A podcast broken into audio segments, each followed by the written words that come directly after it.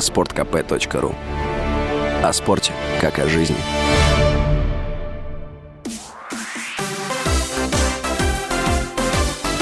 Новости спорта. Футболисты московского «Спартака» проиграли петербургскому «Зениту» в матче пятого тура российской премьер-лиги. Игра в Москве завершилась со счетом 1-3. «Спартак» не побеждал «Зенит» в РПЛ с ноября 2017 года. В общей сложности красно-белые сыграли с петербуржцами в ничью 4 раза и проиграли 7 раз.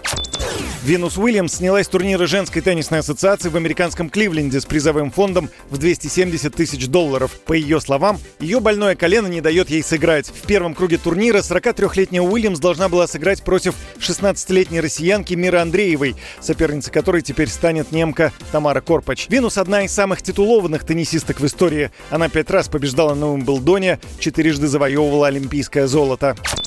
Стало известно о возможном продлении контракта Пари Сен-Жермен и нападающего Килина Мбаппе. У футболиста нет никаких договоренностей с мадридским Реалом, поэтому он обдумывает вариант продления контракта с ПСЖ. Отмечается, что форвард воодушевлен тем, что парижане выполнили свои обязательства по активной трансферной кампании летом. 19 августа журналисты заявили, что у Мбаппе возник конфликт с президентом ПСЖ.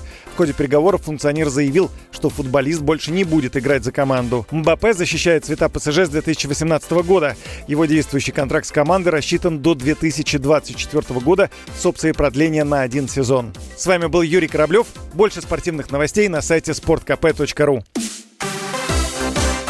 Новости спорта.